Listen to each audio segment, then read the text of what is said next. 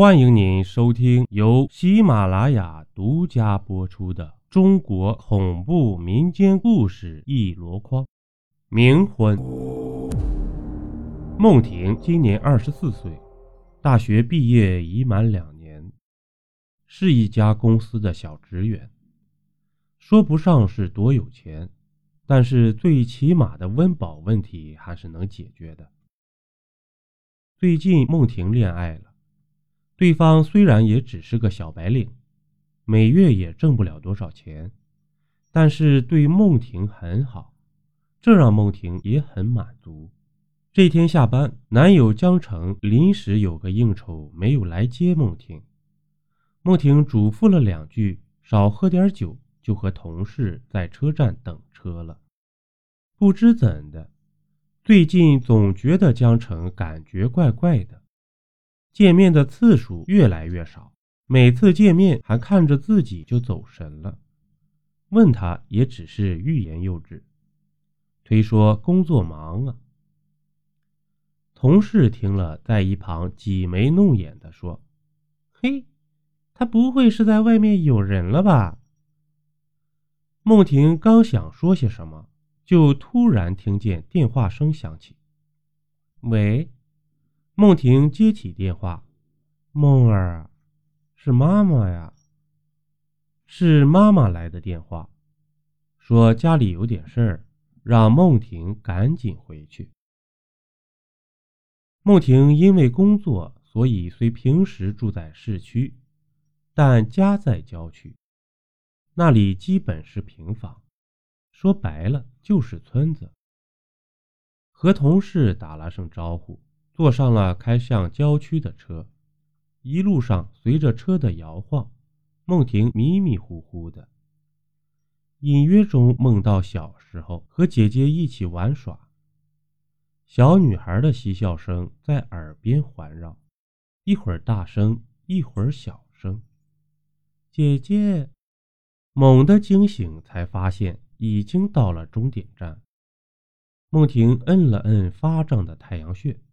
自己有多久没有想起姐姐了呢？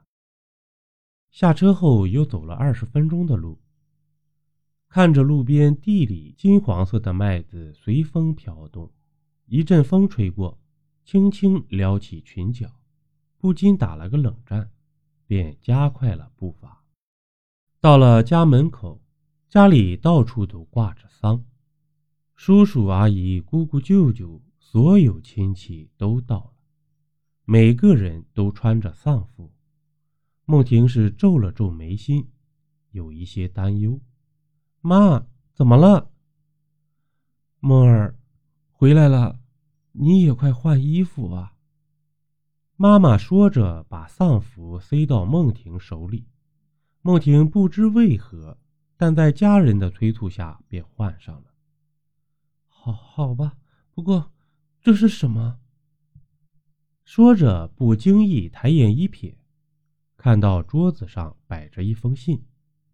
孟婷拿起信，上面用繁体字写着“相亲信”三个字。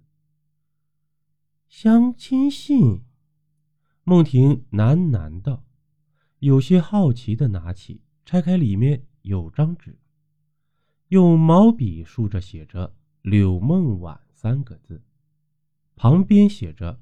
叶谨言三个字。透过信纸，看见桌上还放着姐姐的遗像。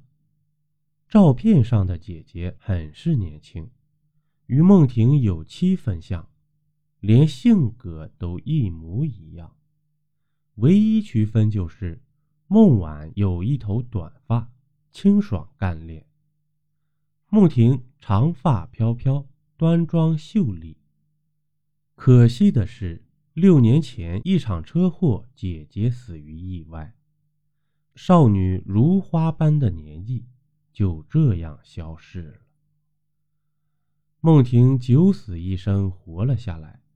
那之后，孟婷许久未缓过来，关在两个人曾经的房间里几天没有出来。再次出现时，便剪去了长发，妻儿短发。一如姐姐，如今看到姐姐一向中笑得灿烂，心脏收缩了一阵，剧痛不已。孟婷悄悄避开眼，刚开口说：“这这。”母亲就接话说道：“是你张阿姨说的，还未结婚的人死亡几年后，可以通过灵媒在阴间举行婚礼。”孟婷皱眉，不赞同的说道：“妈，现在都什么时代了？”那些封建迷信都是骗钱的，哪有什么鬼呀神啊的？你怎么能信呢？简直，简直！哎，孟婷有点生气了，说着就要脱丧服，可母亲并未阻止，只是神色悲伤，淡淡的开口说道：“小梦死得早啊，年纪轻轻的。”在下面也不知道好不好，有个伴儿啊，终归让人放心一些呀。就算图个心理安慰吧。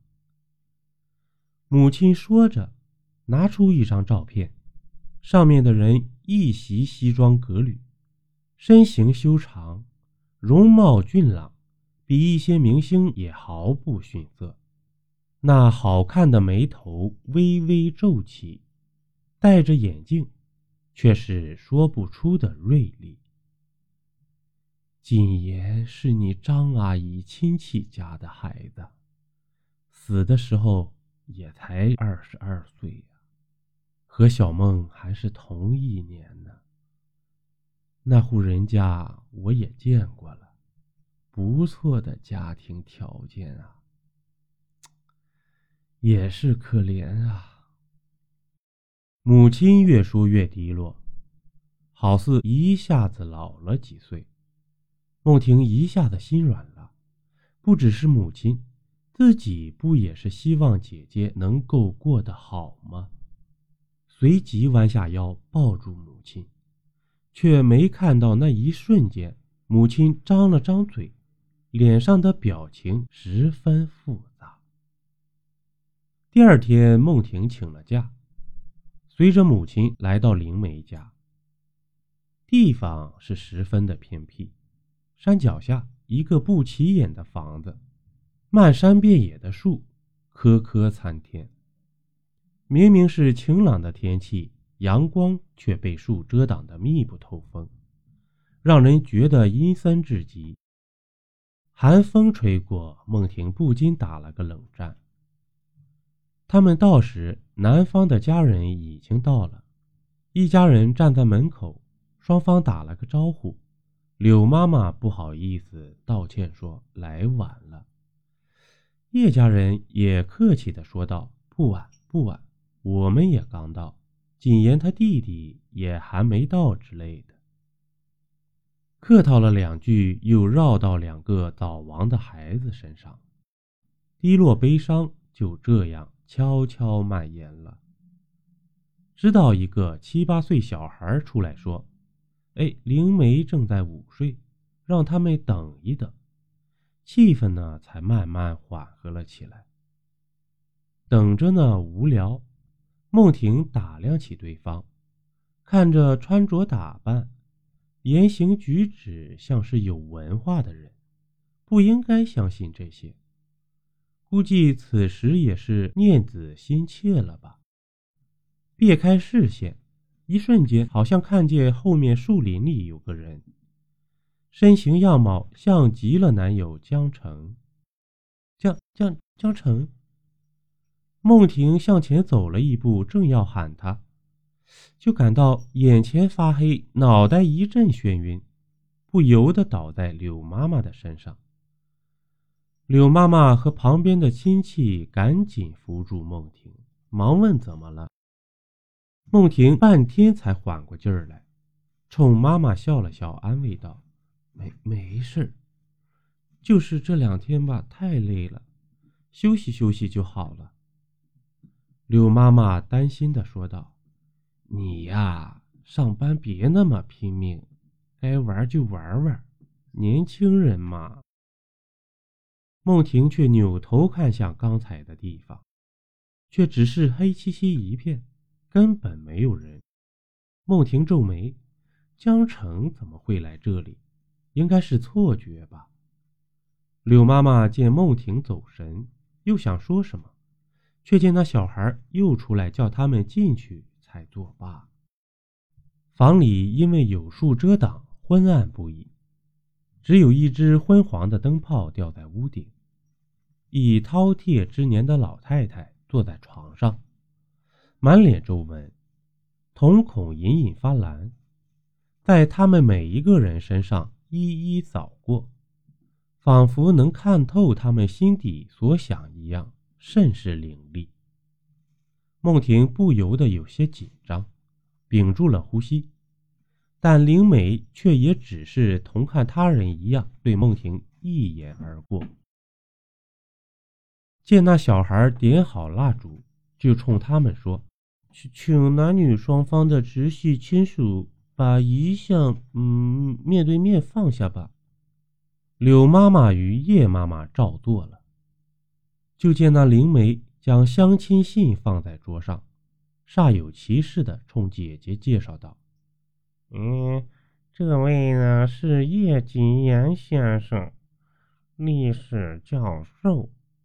嗯，又冲叶先生介绍道：“这位是柳梦婉小姐，喜欢钢琴。”孟婷见这一幕滑稽搞笑，更觉得这灵媒是个骗子。一旁叶妈妈。也忍不住问道：“大大仙，人请到了吗？”灵媒抬头看了看叶妈妈一眼，似是不满大仙这个称呼，但还是开口：“人人已经到了，现在就请你们出去，让两个孩子自己聊聊吧。”虽说不情愿。但一行人还是乌泱泱的出去了。孟婷趁人不注意，走在了最后。临出门前，偷偷扭头看了一眼，却不想那本是空荡荡的椅子上，真有个模糊的影子背对着自己坐着。而对面，许是察觉到了梦婷的视线，那男人原本看向姐姐的视线。转而对上了梦婷，那好看的容貌面无表情，金丝边眼镜却倒映出梦婷略显惊恐的表情。他慌乱的后退几步，跑了出去，看着外面明媚的阳光，才发觉后背已湿透了一大片。等待并没有想象中的长。甚至没有他们刚来的时候等的时间长，一行人又乌泱泱进去。柳妈妈急忙问：“事情成了没有？”灵梅摇摇头说：“柳柳小姐同意了这桩婚事，可可叶先生说柳小姐很好，是是自己高攀不上啊。”大家听了都显失望，柳妈妈更是哭了出来。人散后，灵梅却单独叫了梦婷留下。屋里两人对坐，灵梅皱着眉头，死死地盯着梦婷良久，看得梦婷如坐针毡，浑身的不自在，才开口说道：“你和你姐姐。”长得真是一模一样啊！但是他怎么就没看上他呢？却偏偏看上了你呢？嗯，孟婷不解，皱眉说道：“什么意思？什么意思？我当了这么多灵媒。”凑成了那么多桩姻缘，碰到这种事情真是头一遭啊！灵媒看向孟婷的目光愈发狠厉。我说叶谨言，他之所以没有答应和你姐姐的婚事，是因为看上了你呀，还说要带你走。孟婷一时脑子轰的一声，手一抖，水洒了一身。本集播讲完毕，点个关注，订阅一下哦，下集我们不见不散。